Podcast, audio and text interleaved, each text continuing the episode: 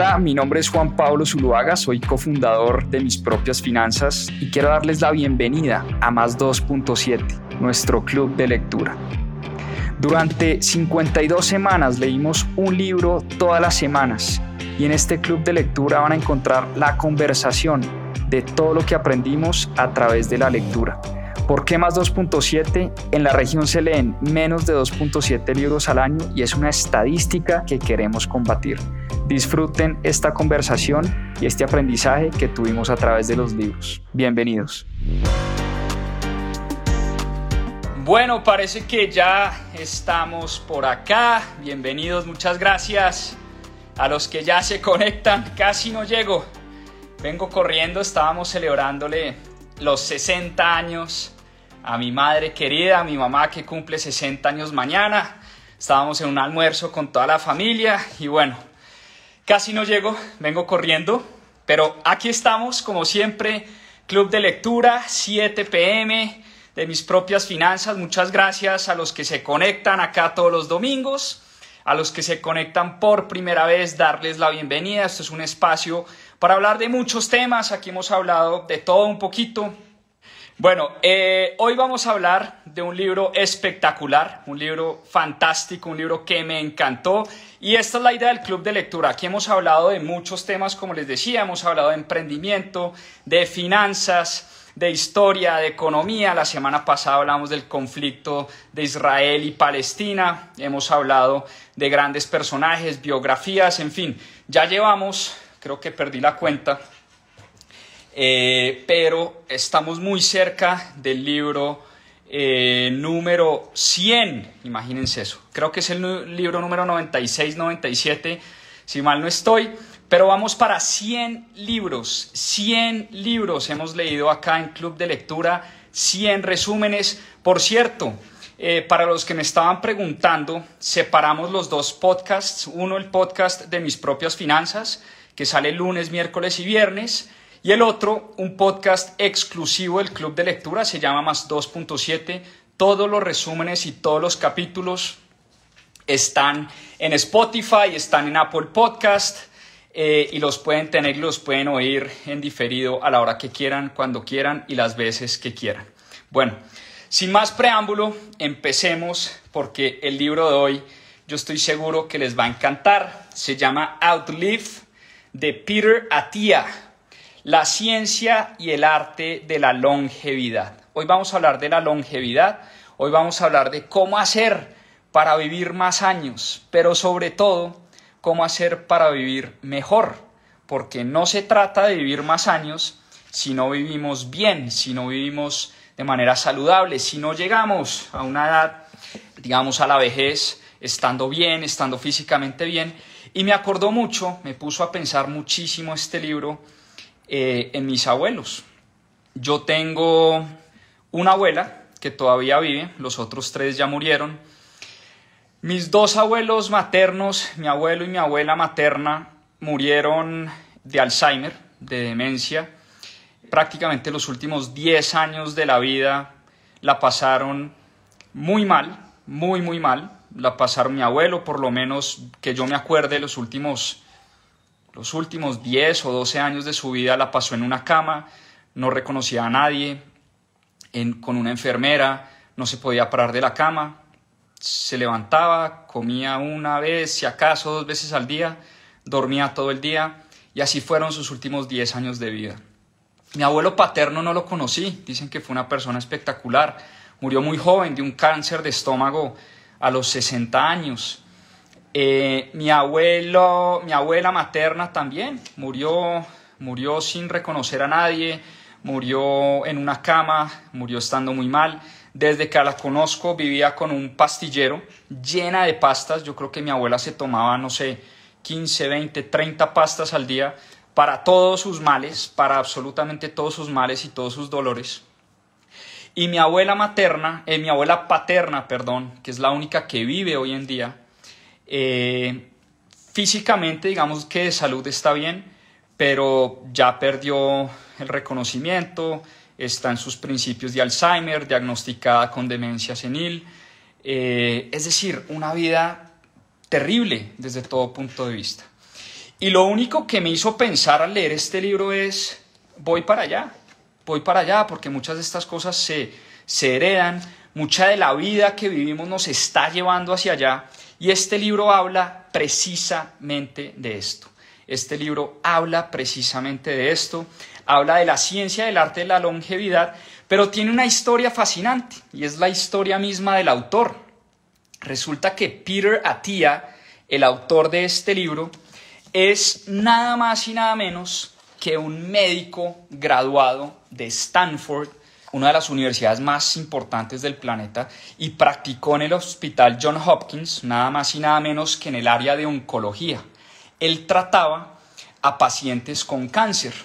Y cuenta Peter Attia que aparte de ser un tipo brillante, muy, muy inteligente, uno de los primeros de su clase, practicante eh, en la Universidad de Johns Hopkins en el área de oncología con pacientes de cáncer, rodeado de gente igual de brillante a él, que nunca en la universidad tuvo clases sobre la importancia del ejercicio, sobre la importancia de la nutrición, sobre la importancia del sueño, sobre la importancia de la salud emocional, sobre la importancia de los suplementos. Que todo estaba muy enfocado a la práctica de la medicina tradicional, lo que él llama la medicina 2.0, que es la medicina muy enfocada en los fármacos, es la medicina muy enfocada en curar al paciente cuando el paciente está enfermo, cuando el paciente llega a la clínica. Y él se dedicaba a eso. Por muchos años se dedicó a curar a los pacientes que llegaban al hospital John Hopkins enfermos de cáncer, con cánceres muy avanzados, pacientes que eh, tenían que tener cirugía de manera prioritaria, él era cirujano, eh, él les sacaba los tumores a sus pacientes y trataba a los pacientes de cáncer posterior a las operaciones y veía con mucha tristeza y mucha depresión. él empezó a sufrir de una depresión profunda porque veía cómo la mayoría de sus pacientes se morían. Y cómo los pocos que no morían, eh, si les lograban alargar la vida, era una vida muy miserable posterior al cáncer. Era una vida donde las quimioterapias los dejaban muy débiles desde el punto de vista físico, donde las quimioterapias les hacían perder eh, pues por supuesto eh, su nivel cognitivo, perdían la memoria, eh, perdían su movilidad, esas quimios acababan con el cuerpo. Entonces él entró en una depresión muy fuerte. Y llegó un momento donde literalmente se divorció de la medicina tradicional. Dio un paso al costado, se tomó un tiempo sabático para repensar lo que realmente él quería hacer con su vida. Había pasado muchos años de su vida estudiando medicina, rodeado de las mentes más brillantes de la medicina en el mundo, pero estaba muy desencantado con la medicina que él practicaba, porque él decía, mire, yo operaba a mis pacientes, pero al cabo de uno o dos años el cáncer les volvía, les volvíamos a hacer quimioterapia, los volvíamos a operar y si acaso vivían tres o cuatro o cinco años más, pero al final no lográbamos mejorarles la vida. Y empezó a encontrar, entonces él se retira del hospital, se retira de su práctica de medicina, se toma un tiempo sabático y fíjense qué interesante, lo contratan en McKinsey, tiempo después, en la consultora, una de las consultoras más importantes del planeta, y se dedica más a la parte eh, de estudio de los datos, pues tenía un trabajo de consultor, nada que ver con la práctica de medicina. Y estando en McKinsey, eh, pues de todas maneras siempre tuvo esa vena de médico, esa vena de querer ayudar a la gente y ayudar a sus pacientes, y empezó a repensar y empezó a estudiar muy a profundidad las cuatro o cinco enfermedades que más aquejan la salud de los seres humanos o las cuatro o cinco enfermedades que más matan a los seres humanos en el planeta. Son las enfermedades que él llama como los horsemen, que son como esos elefantes blancos que no hemos podido dar con el chiste como humanidad. La medicina no ha podido eh, encontrar una cura para esas cuatro enfermedades que atacan de manera agresiva a la humanidad entera y que mata al 40 o al 50% de los seres humanos. ¿Cuáles son esas enfermedades? El cáncer, por supuesto, sobre todo cuatro tipos de cáncer, el cáncer de estómago, de pulmones, de páncreas y de hígado, si no estoy mal, si la memoria no me falla. Entonces el cáncer, una de las principales enfermedades y una de las que más mata. Pero la, que más, la enfermedad que más mata en el mundo son las enfermedades o los problemas cardiovasculares, los ataques al corazón o los, las enfermedades cardiovasculares. Es la enfermedad que más mata a seres humanos en el mundo, esa es la número dos. La diabetes, la número tres, es una enfermedad gravísima que termina afectando todos los órganos del cuerpo y termina muchas veces en demencia, termina muchas veces en cáncer, termina muchas veces en otras cosas. Y finalmente, las enfermedades degenerativas, tipo Alzheimer, la demencia senil, el Alzheimer, esas enfermedades que atacan la mente, eh, la mente humana y terminan pues acabando con, con los seres humanos. Entonces él empezó a estudiar muy a profundidad estas enfermedades y cuando regresó a su práctica de médico, porque él vuelve a ser médico y vuelve a su práctica de médico, se da cuenta que la solución a los problemas más graves que aquejan a la humanidad no está en la medicina tradicional. Se da cuenta que, por lo menos al día de hoy, la medicina tradicional, la que él llama la medicina 2.0, no ha sido capaz de combatir estas cuatro enfermedades o acabar estas cuatro enfermedades. No hay una droga, no hay una pildorita que uno se tome y cure el Alzheimer. No hay una pildorita, una droga, una inyección que uno se tome y acabe con el cáncer y erradique el cáncer. No hay una droga que uno se tome y acabe con las enfermedades cardiovasculares, así como tampoco hay una droga que cure la diabetes. De pronto hay una, la insulina ayuda a los diabéticos, pero no cura la enfermedad de diabetes. Entonces, al final, él llegó a la conclusión que por lo menos hasta el día de hoy, en el momento en el que estamos de la ciencia, la ciencia no ha podido con estas cuatro enfermedades y como no hay cura para esas cuatro enfermedades, la mejor solución está en la prevención. En la prevención y es lo que él llama la medicina 3.0 no la medicina tradicional, la de los fármacos, la de las cirugías, la que él anteriormente practicaba, sino está en la prevención. Y les doy este dato que leí en el libro. En Estados Unidos, porque Peter Attia es gringo, es, es estadounidense, en Estados Unidos el gobierno se gasta el 90% del presupuesto en salud, en tratar de curar a pacientes enfermos el 90% del presupuesto en salud se gasta en tratar de curar a los pacientes que ya llegan enfermos a las clínicas. Y solo el 10% en prevención y en tratar de que jamás a alguien le dé una de estas enfermedades graves. Entonces, esas enfermedades, por lo menos hoy, no tienen cura, no, no, no se erradican del todo, pero sí son muy prevenibles sí se pueden prevenir. Podemos minimizar al máximo de que nos dé alguna de esas enfermedades graves.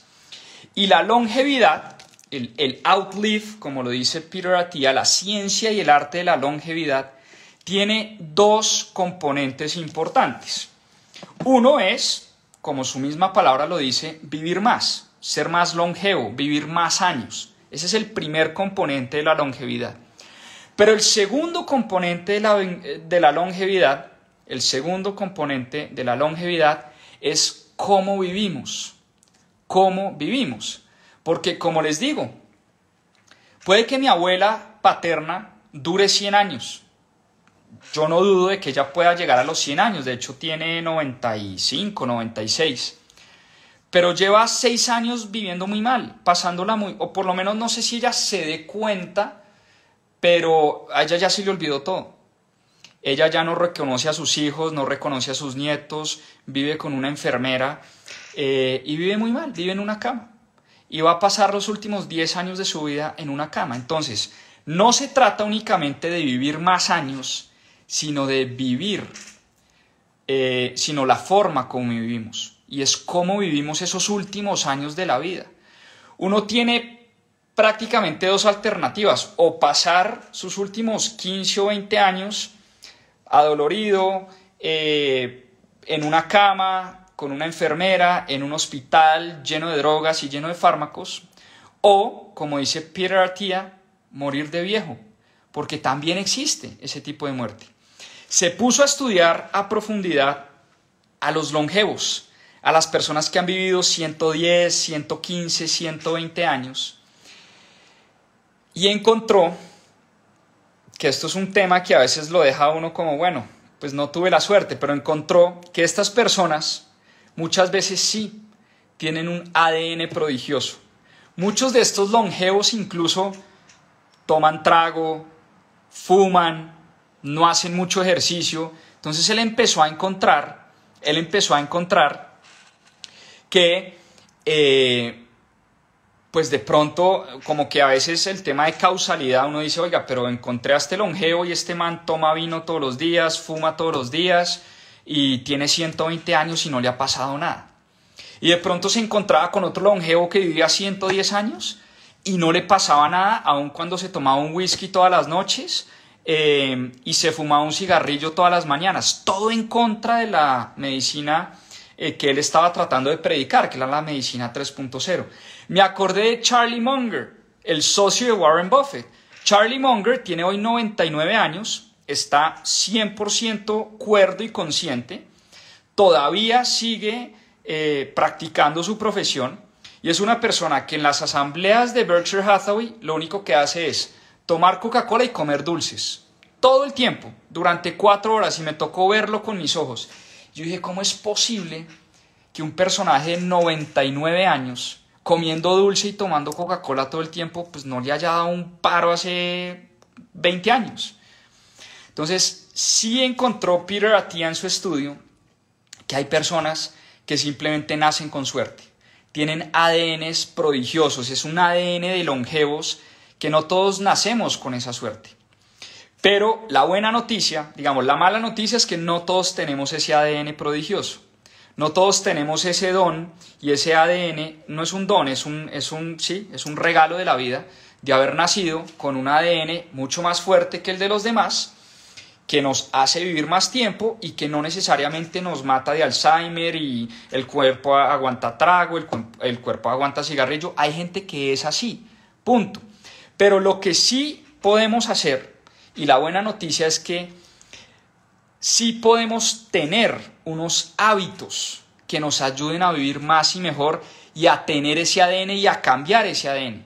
Lo que yo no sabía es que el ADN se puede cambiar. Uno a veces dice, es que yo nací así, mi ADN es así, entonces yo no puedo cambiar ese ADN. Bueno, resulta que lo que han encontrado los médicos es que mucho del ADN con el que uno nace se puede cambiar con buenos hábitos y con buenas prácticas. Por eso Peter Attia cambia de manera radical la forma de ver la medicina. Cambia la forma radical, la forma en cómo ve la medicina y pasa de ser un médico tradicional, un médico de la medicina 2.0, un cirujano tradicional, un médico al que nunca le enseñaron, miren qué increíble.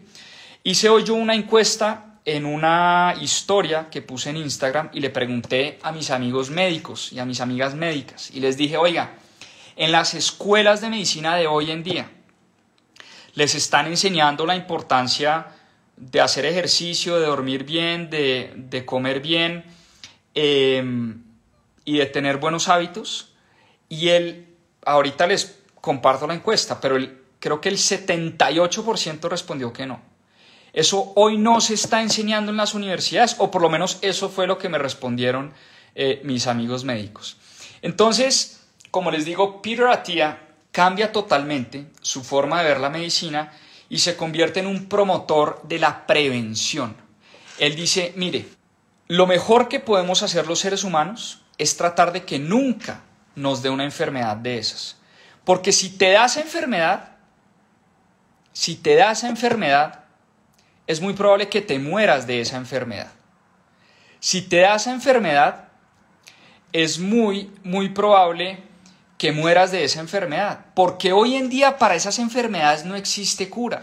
por lo menos eso es lo que nos dice el doctor Peter Attia en su libro.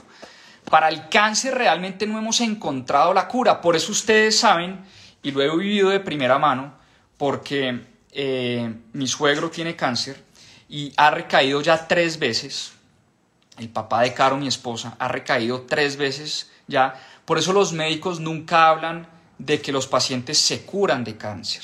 Ellos siempre hablan que sus pacientes están en remisión, pero nunca un médico se atreve a decir que un paciente se curó de cáncer.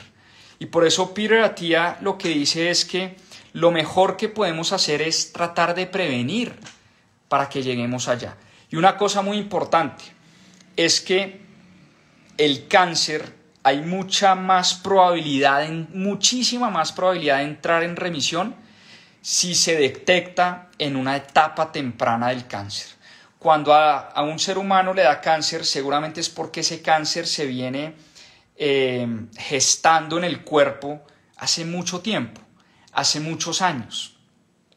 Y por eso, eh, cuando el cáncer se encuentra en una etapa muy temprana, es mucho más fácil de tratarlo y es mucho más fácil de eh, operarlo si es que no ha hecho metástasis. Es mucho más fácil de tratarlo porque vuelvo y repito, los médicos nunca hablan de curarlo, los médicos hablan de entrar en remisión. Entonces, em, la mejor forma de tratar el cáncer, paradójicamente, es que nunca nos dé cáncer. O por lo menos que si nos da, encontrarlo rápido. Y por eso él habla de prevención, pero también habla de diagnóstico de estar haciéndonos exámenes de manera muy, muy recurrente.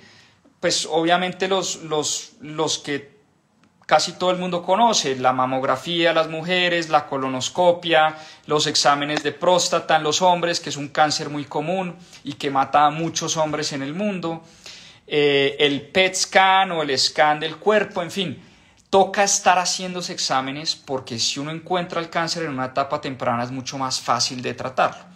Pero ahora sí vámonos, porque eso es cuando uno ya tiene el cáncer, pero ahora sí vámonos, ahora sí vámonos a las cuatro cosas de las que habla Peter Attia para mejorar nuestra longevidad, nuestra probabilidad de vivir más y nuestra probabilidad de vivir mejor, porque recordemos que la ciencia, el arte de la longevidad, por lo menos como la trata, como la trata o como la explica Peter se trata de vivir bien, de estar bien físicamente.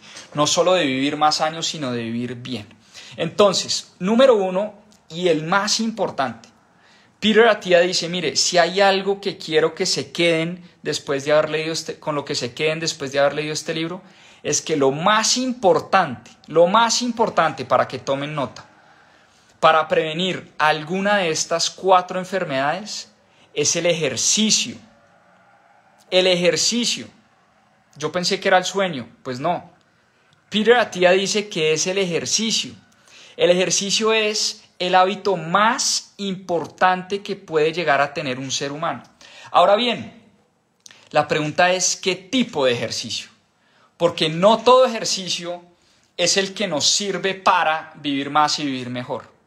A veces los médicos de la medicina 2.0 simplemente nos dicen, haga ejercicio, camine, tres veces al día, 45 minutos. Pero eso no es suficiente, eso es demasiado eh, amplio, demasiado efímero. Simplemente decirle a un paciente que haga ejercicio cuatro veces a la semana durante 45 minutos, no estamos yendo em, al fondo del tema, al fondo del problema. Y es que muchas cosas relacionadas con el ejercicio. Primero, músculo es igual a vida.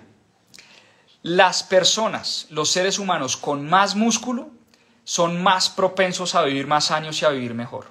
Así que músculo es igual a vida. Entonces, hacer ejercicio no es simplemente moverse y ya, es hacer cierto tipo de ejercicio y es tratar de descifrar cuál es el ejercicio que nos sirve a nosotros, que le sirve a nuestro cuerpo, pero hay unas bases importantes que yo quiero que ustedes se lleven. Y esto obviamente no son recomendaciones médicas ni mucho menos. Esto son unas bases que le puede servir a cualquier persona que esté oyendo este en vivo. Primero, él habla del entrenamiento en la zona 2. Y ese entrenamiento en la zona 2 es un entrenamiento pues muy común para las personas que de pronto corren carreras largas, corren maratones, hacen triatlones, saben muy bien de lo que les estoy hablando. Muchos entrenadores hablan todo el tiempo de entrenar en la zona 2. ¿Cuál es esa zona 2 del entrenamiento? Dice Peter Attia que tiene que ver mucho con las pulsaciones del corazón, que depende mucho de, cada ser humano, pero más o menos está entre 120 y 140 pulsaciones eh, por minuto. Eso por un lado, por el lado de las pulsaciones. Otra forma de identificar la zona 2 es con los niveles de glucosa, ya es uno poniéndose el famoso aparatico de la glucosa y midiéndose la glucosa, pero sin ponernos muy técnicos, sin ponernos muy técnicos. Peter Attia dice que la mejor forma de identificar un entrenamiento en zona 2 es la siguiente. Es un entrenamiento que le permite a uno tener una conversación mientras uno entrena, pero una conversación donde uno quiere hablar poquito, donde uno no quiere ser el protagonista de la conversación. Entonces, fíjense qué interesante. Es estar rodando en la bicicleta y poder estar hablando por teléfono, ¿no? Con una respiración más o menos intensa, pero tampoco siento que me estoy ahogando y que no puedo hablar. O es estar trotando con un amigo, con un grupo de amigos y poder sostener una conversación mientras hacemos ejercicio. Ese es el, esa es la forma de identificar el entrenamiento en zona 2. Entonces él dice, el entrenamiento en zona 2 es lo que nos da la base. Piensen en esto como en una pirámide. Si uno quiere, si uno quiere construir una pirámide muy alta, ¿qué necesita uno para construir una pirámide muy alta? Una base muy sólida, una base fuerte, una base grande, una base que aguante esa pirámide alta. Lo mismo pasa con el ejercicio y el entrenamiento en zona 2. El ejercicio y el entrenamiento en zona 2 es esa base que nos va a permitir, que nos va a permitir construir esa longevidad en el tiempo, construir esa forma física. Eso por una parte. La otra parte importante del entrenamiento físico es lo que él llama el VO2 max. VO2 max. ¿Y qué es el VO2 max? Es, ahí sí, es entrenamiento a tope, ese sí es cuando uno queda con la lengua afuera, con el corazón a 180, 190 pulsaciones por minuto. Ese es entrenamiento que uno hace en intervalos, intervalos fuertes de entrenamiento, donde uno siente que ya no puede respirar más. Ese es el entrenamiento que maximiza el famoso VO2 max, ¿no?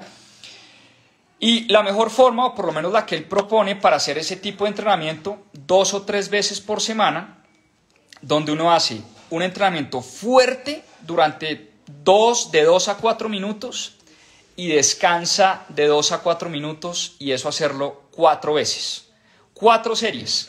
Cuatro series donde yo me saco la leche y siento que no puedo más y no puedo respirar más.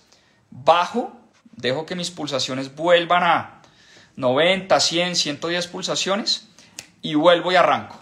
Son esos intervalos de 3 a 4 series y ese es el entrenamiento del VO2 Max. Y por último,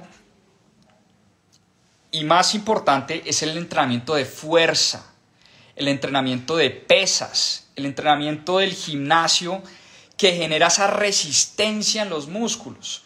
¿Por qué? Porque el entrenamiento de fuerza, de pesas, es el que ayuda a la creación del músculo. Y por eso el músculo es igual a vida. Y por eso el entrenamiento que me ayuda a generar y a ganar masa muscular es el entrenamiento que me va a ayudar a vivir más años y a vivir mejor durante esos últimos años de vida. Hay que hacer pesas para ganar masa muscular. Hay que hacer pesas para sentirnos bien. Peter Attia les cuento una anécdota era eh, triatlonista y se volvió después ciclista cuasi profesional, quería batir récords y todo. Él se la pasaba en una bicicleta. Todo el día, todo el tiempo, su cabeza estaba pensando en cómo andar más rápido en la bicicleta. Pero eso iba en contra de su objetivo de la longevidad. ¿Por qué? ¿Por qué?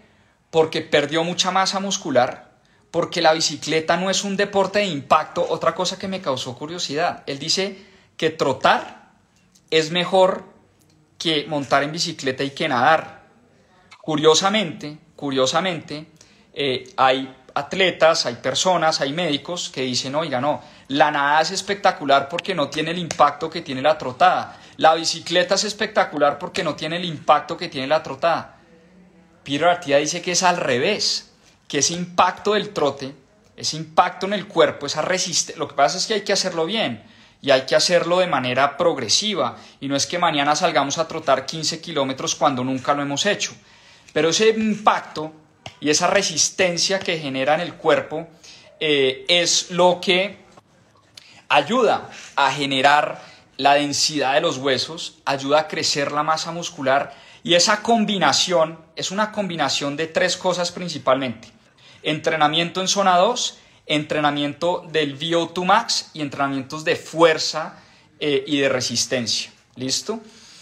Y finalmente hay un tema que dejamos pasar de alto y es el tema del equilibrio y el balance, el fortalecimiento de la zona abdominal, el, fortalecimiento de las nalgas y los glúteos, de la zona baja del abdomen, porque eso es lo que nos da el equilibrio.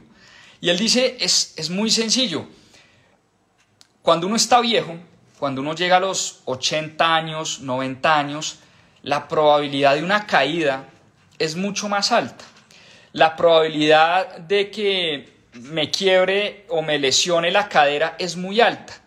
Y miren este dato tan impresionante. Los viejitos que se rompen la cadera y se fracturan la cadera, después de esa cirugía, no viven más de 5 o 10 años en promedio. Máximo, máximo 10 años en promedio. ¿Por qué? Porque de ahí viene eh, pues, todo para abajo, pierden masa muscular, pierden movilidad, eh, el cuerpo cada vez se debilita más y recordemos que el músculo es igual a vida, cuando uno pierde el músculo uno empieza poco a poco a perder la vida. Por eso ese trabajo de equilibrio, ese trabajo de balance es muy, muy importante. Él dice que entrena por lo menos todos los días, unos 15 o 20 minutos, puros ejercicios de balance. Son ejercicios sencillos. Uno, pararse en un pie y tratar de tocarse el pie con una mano cerrando los ojos.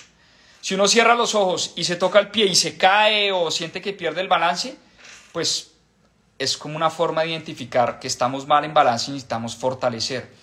Otro ejercicio importante para fortalecer la parte abdominal y la parte de los glúteos, lo que él llama los, eh, las sentadillas y sobre todo las tijeretas. Las tijeretas él las recomienda mucho y subir un escalón y bajar, subir escalón y bajar con una pierna. Eso es muy importante, dice él, para el equilibrio y para el balance. Entonces, él dice, mire, si quiere coma mal, si quiere duerma mal, si quiere eh, olvide la salud mental, pero lo más importante, el tema número uno más importante para vivir más y mejor es el ejercicio. Este es un mensaje para los que no están haciendo ejercicio, para los que no están cuidando su salud física, que es una de las fuentes, o tal vez la fuente principal de longevidad. Esa es la número uno. Vamos a la número dos. Vamos a la número dos, la nutrición, por obvias razones. El tema con la nutrición, dice el doctor Peter Attia, es que se ha vuelto una religión. Así como en la mesa eh, no se puede hablar de religión, no se puede hablar de sexo, no se puede hablar de fútbol, hoy en día tampoco se puede hablar de nutrición porque se volvió una religión también. La nutrición, ¿por qué se ha vuelto una religión? Porque todo el mundo siente que tiene una opinión. Están los veganos, los carnívoros, los de la dieta keto, los de la dieta, eh, los vegetarianos, en fin, o sea, todos, todos tenemos una opinión, todos tenemos una dieta perfecta, todos creemos saber y todos creemos tener y ser los dueños de la verdad cuando se trata de nutrición. Y él dice que hoy en día, primero el medio ambiente no ayuda, o sea, el ambiente en el que estamos viviendo, la dieta en Estados Unidos es una dieta terrible, es una dieta llena de carbohidratos procesados, grasas eh, y alimentos procesados, grasas malas, eh, llenas de químicos, vegetales muchas veces con, con químicos que nos hacen mal, eh, pues animales que se alimentan del pasto llenos de químicos y eso termina pues repercutiendo en la salud de los, de los humanos que comemos esos animales, en fin. Hoy en día ese ambiente en el que vivimos no ayuda mucho, la dieta en Estados Unidos es pésima, por eso los altos índices de obesidad, pero esto no solo es en Estados Unidos, en México los niveles de obesidad son altísimos, en Colombia cada vez mayores, y no estamos consumiendo los suficientes nutrientes que necesita el cuerpo. Y uno de los, él habla de los cuatro eh, eh, macronutrientes que son el alcohol. Yo no sabía que el alcohol era un macronutriente, pero el alcohol, curiosamente, es un macronutriente. La proteína es otro macronutriente. Los carbohidratos y las grasas. Cuatro macros. Hay que estudiar y entender muy bien las macros. ¿Cuánto de cada una de esas macros necesitamos? El alcohol, uno no necesita el alcohol. Por el contrario, dice Peter Attia, entre más podamos evitar el alcohol, mejor. Ahora bien, ya vamos a hablar de salud emocional y de salud mental. Pero, pero, em, pues porque a veces también en el alcohol todos tienen sus opiniones y a veces dice, hay, hay gente que dice, no, es que un vinito al día es una delicia para yo dormir mejor. Mentira, dice Peter Attia. Mentira.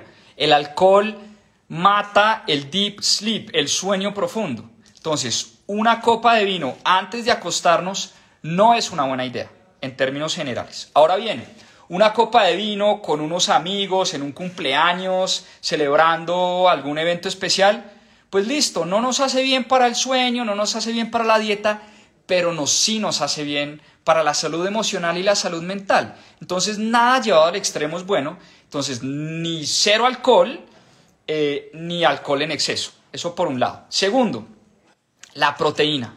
Ese es el macronutriente más importante de todos. Ese es el más importante, el consumo de proteína. Si hay algo que quiero que se lleven también de esta parte de la nutrición es la importancia del consumo de proteína. ¿Por qué? Porque la proteína es la que ayuda a formar el músculo en el cuerpo y músculo igual a longevidad, músculo igual a vida. ¿Cuánta proteína debemos comer los seres humanos? Dice la medicina tradicional, la medicina 2.0, que uno debería comer 0.8 grados, 8 eh, gramos, perdón, 0.8 gramos de proteína por cada kilo eh, de peso. Y eso es muy poquito, dice el doctor Peter Attia. Muy, muy poquito. Entonces, si yo peso 70, 70 kilos, la medicina tradicional me manda a consumir 56 gramos de proteína al día. Eso es muy poco. Si yo quiero aumentar mi masa muscular y yo quiero aumentar mis niveles de, de músculo en el cuerpo. Lo que dice Peter Attia es que uno debería comer el doble de eso. Tomen nota, 1.6 gramos de proteína por cada kilo de peso. Entonces, como mínimo, como mínimo, pero idealmente, idealmente, un gramo por cada libra de peso. ¿Cómo paso de kilos a libras? En Colombia usamos kilos. ¿Cómo paso de kilos a libras? Multiplico por 2.2. Entonces, por cada libra de peso vas a consumir un gramo de proteína.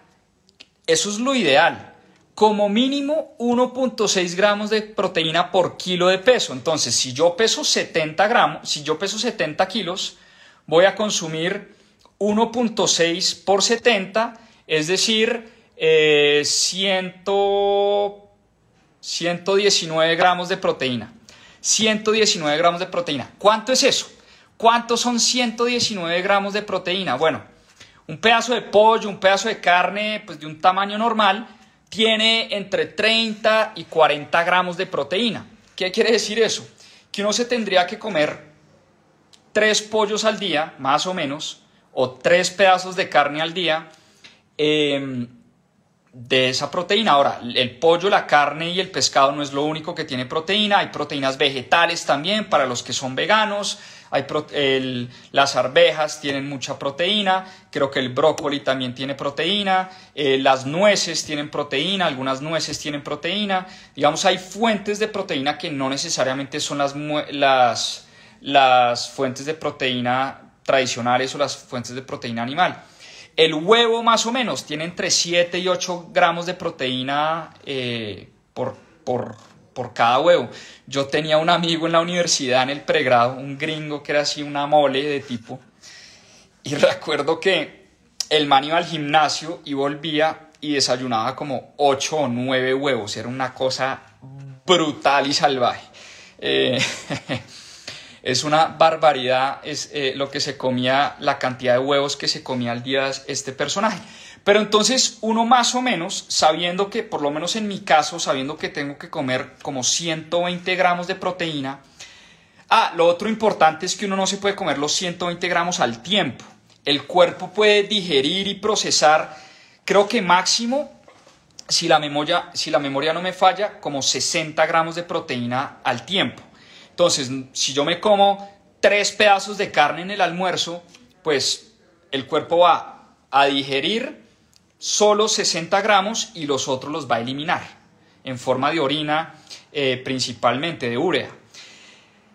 Entonces, lo que dice Peter a ti es que hay que dividir esas porciones de proteína prácticamente en tres. Entonces, si yo por lo menos sé que por cada comida me tengo que comer entre alrededor de 40 gramos de proteína, pues ahí es donde empiezo a hacer las cuentas. ¿Qué me como yo al desayuno? Dos o tres huevos, ahí van más o menos 20, 25 gramos de proteína. Eh, y lo complemento con una malteada de proteína, con una shake de proteína, eso sí es un suplemento que tiene también alrededor de 20-25 gramos de proteína. Entonces, los huevos más la malteada, 40 gramos. Al almuerzo, trato de comer así mi pedazo de pollo, mi pedazo de carne, mi pedazo de pescado, que tiene entre 30 y 40 gramos de proteína, y a la comida nuevamente, o comida normal, generalmente lo que me hago es hay un menjurje que tiene nueces, tiene proteína eh, vegana, tiene proteína de arvejas, y trato de que eso sume otros 30 o 40 gramos. Es difícil, la verdad es difícil comer tanta proteína, pero por lo menos ya cuando uno entiende y uno sabe la importancia de la proteína, la importancia del músculo, cuando uno sabe que músculo es igual a vida eh, y que entre más músculo tengamos, más vamos a vivir, mejor vamos a vivir, o por lo menos se elevan las probabilidades de, vivir mejor, ahí es donde uno empieza a, pues a pensar, bueno, ¿qué es más difícil? Eh, ¿Comer mucha proteína o vivir miserablemente los últimos años de mi vida? Es que como uno no lo siente ya, pues es, bien complicado, pero, pero al final, y esto es algo de lo que vamos a hablar más adelante, uno se mueve o por dolor o por placer. Entonces, ¿qué dolor me pesa más? ¿La jartera y la pereza de tener que comer tanta proteína al día? ¿O no poder vivir los últimos años de mi vida bien, estando saludable, o incluso no sentirme bien durante el día, con buena energía, eh, queriendo hacer lo que puedo hacer? Sintiéndome con energía en el gimnasio, en el trabajo, con mis hijos, eh, en fin, ¿qué dolor pesa más? ¿Qué dolor pesa más? ¿Sí?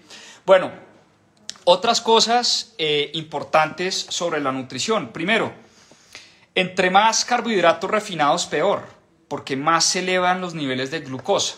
¿Y cuáles son los carbohidratos refinados? la pasta, eh, el pan, todos estos carbohidratos que son procesados o refinados, el azúcar, los dulces, eh, los paquetes, eh, los choclitos, los doritos, las papas fritas, todo eso pues son, son carbohidratos refinados y que han pasado por un proceso químico que no le hace bien al cuerpo. Em, el arroz y la avena, que uno a veces cree que pues, o sea, son saludables para unas cosas, pero elevan mucho los niveles de glicemia y los niveles de glucosa, entonces hay que tener cuidado con, esos dos alimentos. El tema del sueño, ya vamos a hablar del sueño, pero afecta mucho también los niveles de glucosa y la forma como yo me alimento. No sé si se han dado cuenta, pero cuando uno duerme mal, uno está más ansioso y quiere comer más y, y es más propenso al dulce, al helado, al arroz, a las harinas. A mí me pasa todo el tiempo. Cuando duermo mal, pues pucha, al otro día como, como mal. Son dos cosas que van muy relacionadas. Em, y por supuesto comer mucha proteína, comer buenas grasas, aguacates, aceite, aceite de oliva eh, extra virgen, eh, aceite, de, aceite de coco es muy bueno, dice él. Las nueces, la grasa de las nueces es muy buena, muy buena grasa. Ayuda a mantener los niveles de glucosa sostenidos. Los jugos son, son malos. Los jugos, la fruta en forma de jugo eh, tiene mucha fructosa y la fruta es como comerse una cucharada, pues no, no tan así, pero es como comerse una cucharada de azúcar. Eh, entonces, eh, pues son como un par de recomendaciones que da Peter Attia en, en términos de alimentación. Bueno, y mucha gente hoy en día está traqueando, está rastreando sus niveles de glucosa. Yo nunca he usado ese dispositivo, no sé si alguno de ustedes ha usado el dispositivo que mide los niveles de glucosa. Hoy mucha gente se está midiendo los niveles de glucosa también para ver cómo reacciona el cuerpo a distintos alimentos, porque no todos los cuerpos reaccionan igual a todos los alimentos. Uno puede decir, el jugo de naranja es pésimo. Hombre, hay gente que el jugo de naranja no le eleva tanto los niveles de glucosa como a otras personas que sí. Hay gente que tienen resistencia a la insulina por su ADN, por su por, su biología, hay gente que no, hay gente que el dulce no le hace tanto daño como a otras personas. Entonces mucha gente hoy se está midiendo los niveles de glucosa con un aparatico y eso le ayuda a la gente a identificar, de hecho me causó mucha curiosidad, voy a investigarlos más a profundidad, de pronto un día me pongo uno de esos aparatos para medir mis niveles de glucosa en la sangre eh, para tratar de identificar cuáles son esos alimentos que me mantienen mis niveles de glucosa estables o que me los disparan eh, o me los bajan. Eh, eso es bien importante. Bueno, vámonos al punto número 3, que este sí me encanta, porque esto para mí fue un descubrimiento del año pasado, y es la importancia del sueño. Y es que el sueño es una droga mágica, es una droga gratis, es una droga que puede curar muchos de los problemas, o más bien prevenir, porque recordemos que muchos de estos no tienen cura, pero prevenir muchas de las grandes enfermedades que matan a los seres humanos. El sueño ayuda a las personas que tienen resistencia a la insulina. El sueño baja los niveles de cortisol y de estrés en los seres humanos. El sueño ayuda a reparar los músculos. Cuando hacemos ejercicio, cuando vamos al gimnasio y los músculos y las fibras se rompen, el sueño ayuda a reparar esas fibras y ayuda a construir masa muscular. El sueño ayuda a adelgazar. Para aquellas personas que están buscando bajar de peso, el sueño puede ser una gran solución. Dormir bien ayuda a adelgazar, a quemar grasa. El sueño ayuda a mejorar los niveles de ánimo, a mejorar y a curar la depresión. El sueño ayuda, es una droga que poco a poco se ha empezado a estudiar mucho más, se ha estudiado mucho más las, los efectos que tiene dormir bien en el cuerpo, pero hoy en día volvemos a lo mismo. Por el medio ambiente en el que vivimos, cada vez nos cuesta dormir mejor. ¿Por qué? Por la comida que consumimos, cada vez tomamos más alcohol, cada vez consumimos más redes sociales, computadores, luz azul que le hace daño al sueño.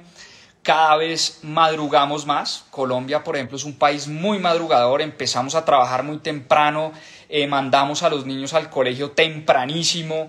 Eh, en fin, cada vez vivimos en una cultura más madrugadora y que no le da la prioridad y la importancia al sueño.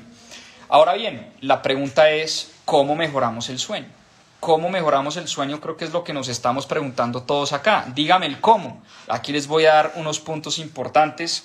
Página 374 del libro. Primero, no tomar alcohol. Ese cuento de unos vinitos antes de dormirme me ayuda a dormir delicioso. No confundas esa sensación de estar medio prendido, entonces me duermo más fácil. No, eso es una mentira. El alcohol no ayuda a tener un sueño reparador. Puede que uno sí se duerma, pero a tener un sueño reparador de verdad, que es lo que llaman el deep sleep, no ayuda. El alcohol además inhibe el sueño y cuando soñamos, que es en, el famoso rapid eye movement, el, eh, hay, dos tipos de sueños, el, el, rapid eye movement y el deep sleep, el sueño profundo y el sueño cuando los ojos se mueven rápido. Y en ese momento es cuando más soñamos y el sueño, o sea, los sueños son muy reparadores, ayudan a la depresión, ayudan al mal humor, ayudan a un montón de cosas. Tomar alcohol no ayuda para eso. Tomar café no ayuda. La cafeína es un estimulante, pero además la cafeína inhibe la eh, secreción de la melatonina, que es lo que nos ayuda a dormir o, lo que le dice al cuerpo que es hora de dormir. Y por eso tomar café, sobre todo en horas de la tarde, la cafeína dura en el cuerpo alrededor de 10 horas. 10 horas.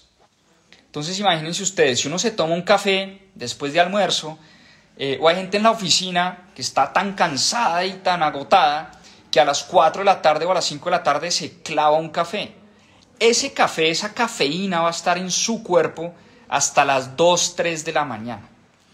Y esa cafeína no nos va a permitir dormir bien. Entonces el café no es bueno para el tema del sueño, es bueno para otras cosas y dicen que es bueno para, es antioxidante y pues sí, definitivamente sí tiene eh, un efecto estimulante. Entonces si van a tomar café, café en la mañana. 7, 8, 9 de la mañana, 10, máximo hasta las 12 del día. Después de las 12 del día, tratar de no tomar café, porque el café y la cafeína están en el cuerpo durante 10 horas.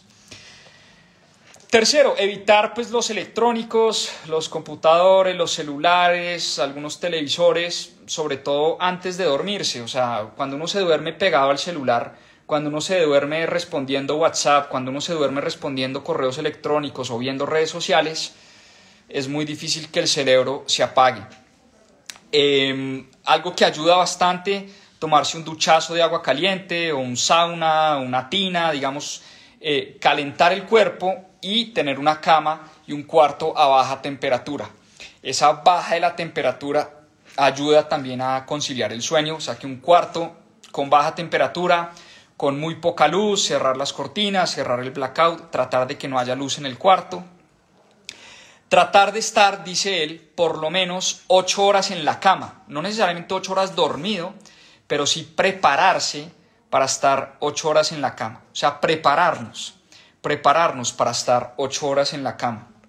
Entonces, si nos vamos a levantar a las cuatro de la mañana, pues tenemos que estar en la cama a las ocho de la noche. Si nos vamos a levantar a las cinco de la mañana, a las nueve de la noche, y así sucesivamente. Si nos vamos a levantar a las seis de la mañana, ojalá estar en la cama a las 10 de la noche y tomarse un par de minutos para dormir, algo que ayuda a conciliar el sueño, la meditación en las noches, eh, la lectura, lean un par de paginitas antes de acostarse, eh, traten de, como dice él, cool down, empezar a bajar las revoluciones, bajar la intensidad, bajar la luz, bajar la música, bajar el ruido, bajar el computador, cero celular, ojalá el celular afuera del cuarto o lejos, no tenerlo ahí en la mesa de noche, si tenemos una alarma, pues no tenerla ahí cerca o, con esa luz que nos está brillando en los ojos, digamos, son un par de tipsitos importantes que nos pueden ayudar a conciliar el sueño. Y finalmente, una de las cosas que también ayuda mucho a vivir más y a vivir mejor es la salud emocional. Y fíjense qué curioso, la salud emocional la dejamos de un lado. No le paramos muchas bolas. Incluso Peter Attia habla de una experiencia personal muy bonita, eh, muy traumática también que él vivió. Resulta que su hijo de un año tuvo un paro cardíaco y estuvo al borde de la muerte, al borde de la muerte. Y su esposa lo llama desesperado y le dice, Peter, nuestro hijo acaba de sufrir un paro cardíaco estamos montados en una ambulancia, vamos al hospital y la forma en la que Peter a tía responde es, bueno, avísame cuando llegues al hospital y yo le doy instrucciones a los médicos de qué hacer. De una manera así súper fría. O sea, el hijo estaba al borde de la muerte y el tipo estaba trabajando en San Diego, eh, estaba en una conferencia y volvió a los cuatro días. Terminó su conferencia y a los cuatro días se apareció en la casa como si nada. Obviamente estuvo comunicándose con su familia y con los médicos y tratando a su hijo a larga distancia, pero su esposa se lleva pues una tremenda eh, decepción porque obviamente, obviamente lo primero o lo que ella esperaba era que el tipo tomara el primer avión de San Diego a... Ellos vivían en San Francisco, de San Diego a San Francisco, para atender a su hijo, para atender esa emergencia familiar. Y no, tipo decide quedarse en San Diego, dar sus conferencias, eh, su salud mental estaba totalmente destruida. No se tomaba vacaciones, era un adicto al trabajo, estaba al borde del divorcio. Este, este episodio con su familia y con sus hijos rompió la familia y la destruyó porque su esposa no podía creer cómo diablos su hijo acaba de tener un infarto, un paro, y su esposo se queda en San Diego dando unas conferencias y trabajando. En vez de decir, señores, mi hijo tuvo, está al borde de la muerte, me voy y cancelo todo y me devuelvo. Pues no, el tipo decidió trabajar, tenía las prioridades pues destruidas, no las tenía claras y en ese momento buscó ayuda. En ese momento buscó a sus amigos colegas, sus amigos psiquiatras, sus amigos eh, que habían estudiado con él, que habían trabajado en, eh, en el hospital de John Hopkins con él, y sus médicos amigos lo ayudaron.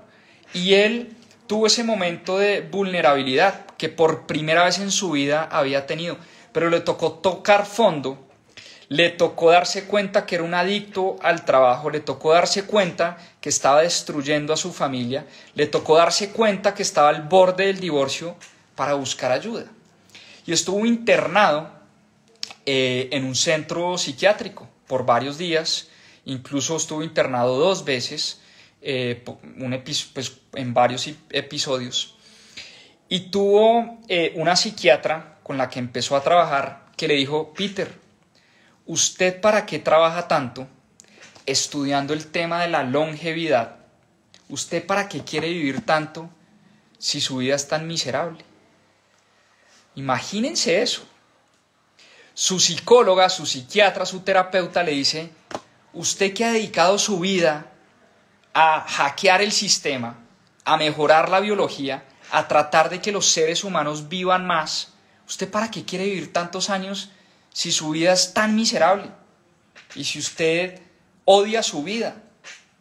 Y ese momento, esa historia con su terapeuta, realmente, realmente fue lo que lo hizo pensar la importancia de la salud emocional y la salud mental, que la dejamos eh, de lado, que la dejamos eh, porque además hay un tema ahí como medio de también de machismo.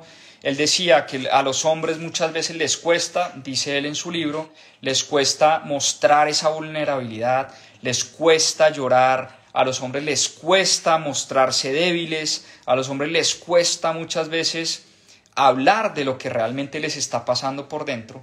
Y cuando él empezó a soltar, a mostrarse más vulnerable, a buscar ayuda, a ir a estos centros psiquiátricos, pues se quitó un peso de encima impresionante y dijo, mire, de nada me sirve hacer mucho ejercicio, que era un gran atleta y es un gran atleta, comer muy bien, que está comiendo bien, Dormir espectacular, 8 horas al día. Si soy miserable, mis niveles de estrés por las nubes, mi nivel de felicidad bajísimo, mi familia destruida, mis hijos no me quieren ni ver, mi esposa se quiere divorciar. De nada sirve vivir en esas condiciones. Entonces, eso lo lleva a cambiar completamente y eso lo lleva a incluir la salud emocional dentro de los cuatro pilares y los cuatro hábitos que nos pueden ayudar a vivir más y a vivir mejor. Entonces, si ustedes ven estas cuatro cosas, estos cuatro hábitos se empiezan a convertir en una especie de círculo virtuoso. ¿Por qué? Porque entre más hacemos ejercicio, queremos alimentarnos mejor. Si hacemos ejercicio por la mañana y madrugamos, si hacemos pesas y le damos duro al gimnasio, vamos a estar mamados por la noche, cansadísimos, y eso nos va a ayudar a dormir mejor.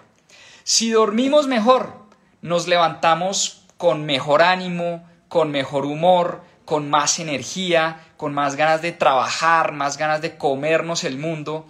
Y si tenemos más energía, más ganas de trabajar, más ganas de comernos el mundo, vamos a ser más productivos, vamos a querer ir más al gimnasio, vamos a querer comer mejor. Y esta vaina se empieza a volver una bola de nieve, un círculo virtuoso muy, muy positivo. Y si uno logra, y si uno logra engranar estos cuatro hábitos, estas cuatro cosas, que las repito, el ejercicio como cosa principal y cosa más importante. La nutrición y la buena alimentación. El buen sueño y la salud emocional. Eso es lo que verdaderamente nos va a ayudar a prevenir las cuatro enfermedades que nos están matando a los seres humanos. Esas enfermedades terribles que acaban con nuestra vida, que acaban con las familias. Nadie que haya vivido de cerca el cáncer un amigo con cáncer, un familiar con cáncer, un paciente con cáncer, nadie, nadie quiere volver a vivir eso en su vida. Nadie quiere volver a vivir esa experiencia que es tener de cerca un familiar que padezca de cáncer o que muera de cáncer. Nadie quiere vivir una persona que padezca de enfermedades cognitivas, una madre, un tío, un abuelo, una abuela con Alzheimer, como me tocó vivir a mí, tres abuelos un abuelo y dos abuelas con Alzheimer, con demencia senil, que ya no me reconocen, que hoy las visito y ya no saben quién soy yo, que ya no les puedo hablar, que se la pasan en una cama. Estamos, estamos yendo hacia allá, estamos yendo hacia el abismo. Si no cuidamos estos cuatro hábitos, estas cuatro cosas, me hizo pensar mucho en mis padres, ¿saben? Y no sé si mis papás me estén oyendo, ellos generalmente me oyen en club de lectura son fieles a este club de lectura, cosa que les agradezco inmensamente. Sobre todo un, mensaje para mis padres, que los amo y los adoro y los quiero tener por muchos años más en mi vida, pero los quiero tener bien, los quiero tener sanos, quiero que se gocen a sus nietos, quiero que se gocen a sus hijos, quiero que gocemos por muchos años más pero estando bien. Yo no quiero ver a mis papás en una cama, yo no quiero ver a mis papás sin memoria, yo no quiero ver a mis papás sufriendo de cáncer, de Alzheimer eh, o, que, o de un paro cardíaco. Por supuesto que no, por supuesto que no. Y esto es un mensaje, esto es un mensaje para esas personas que son las dos personas que más amo en la vida, mis dos padres, que ojalá me estén oyendo en este momento. Mi mamá me dijo en estos días, es que hacer ejercicio me da muy duro por mi condición física, ella tiene una enfermedad llamada fibromialgia. Eh, y a ella le da muy duro hacer pesas, ese ejercicio de resistencia, ir al gimnasio. Ella odia, odia, odia. Pero yo le dije, y, y se lo digo nuevamente, y como decía Tony Robbins, uno en la vida se mueve o por dolor o por placer. ¿Qué te causa más dolor, madre? ¿El ejercicio y las pesas? ¿O sería mucho más doloroso no poder ver crecer a tus nietos? Eso sí sería para ti un dolor muy grande. Entonces este es un mensaje para ti, que sé que me estás escuchando, y para todas las personas que vamos directo a ese abismo, porque nos estamos alimentando mal, porque estamos durmiendo mal, porque no estamos haciendo ejercicio, porque no estamos cuidando nuestra salud mental y emocional, vamos directo a un infarto, a una diabetes, a un Alzheimer o a un cáncer para allá vamos, para allá vamos. Y si no cambiamos la forma como vivimos nuestras vidas, y yo también tengo que cambiar muchas cosas, yo también a veces descuido mi salud por estar trabajando, yo también descuido mi sueño por estar trasnochando, yo también descuido mi dieta porque soy adicto a los carbohidratos y a la rosa, y a la papa y a la yuca y al pan de bono y todas esas vainas me fascinan. Pero si sigo alimentándome de esa manera, voy para el abismo, voy para el Alzheimer, voy para el cáncer y voy para el infarto. Entonces, ¿qué causa más dolor? Es lo que les quiero transmitir. Eso que, vamos a tener en unos años o, em, o de pronto no hacer los sacrificios, porque esto sí es un sacrificio importante, importante. Entonces, pues nada, a mí personalmente cada vez más me gustan estos temas eh, de crecimiento personal, de productividad, de hábitos, de longevidad, de cómo vivir más, de cómo vivir mejor. Por eso este libro pues me llegó al alma, me llegó al corazón, me hizo pensar en mis viejos, me hizo pensar en mis abuelos, me hizo pensar en mi abuelo que nunca tuve la fortuna de conocer, que dicen que fue un ser humano espectacular. Mi abuelo paterno nunca lo conocí porque murió de cáncer muy joven. Eh, mi, abuela, eh, mi abuela paterna hoy tiene un Alzheimer, no me reconoce, hace muchos años que no me reconoce, no sabe quién soy, vive en una cama con una enfermera en un estado supremamente deprimente y triste. Mis dos abuelos maternos murieron de Alzheimer, murieron en una cama llenos de fármacos, llenos de pepas, llenos de drogas. Eh, terrible, terrible, terrible. Y si no hacemos algo para cambiar eso, eh, pues vamos, como digo, directo al abismo. Entonces, pues ojalá se hayan gozado hoy el club de lectura. Eh, muchas, muchas gracias a los que se conectan en estos espacios. Valoro muchísimo su tiempo. Lo único que yo quiero es generarles valor en estos espacios porque nada más valioso que el tiempo de las personas y que se tomen el tiempo para oír mi carreta. Eh, que mi carreta al final es una eh, es un puente, es, lo que les están diciendo ustedes los libros, los libros son mentores, los libros son maestros y vamos a seguir en este club de lectura porque nos encanta, nos apasiona y es mucho lo que podemos aprender a través de la lectura. Entonces, pues nada, espero les haya gustado. Próximamente el capítulo lo subimos en, en Apple Podcast y en Spotify. Con eso me despido, que tengan una gran semana, a sacarla del estadio, a romperla y como decimos acá siempre, a seguir aprendiendo. Muchas gracias. Chao, chao. Que estén muy bien.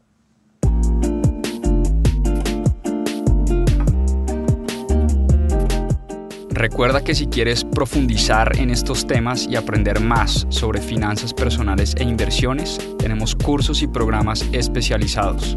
Visita nuestra página web www.mispropiasfinanzas.com.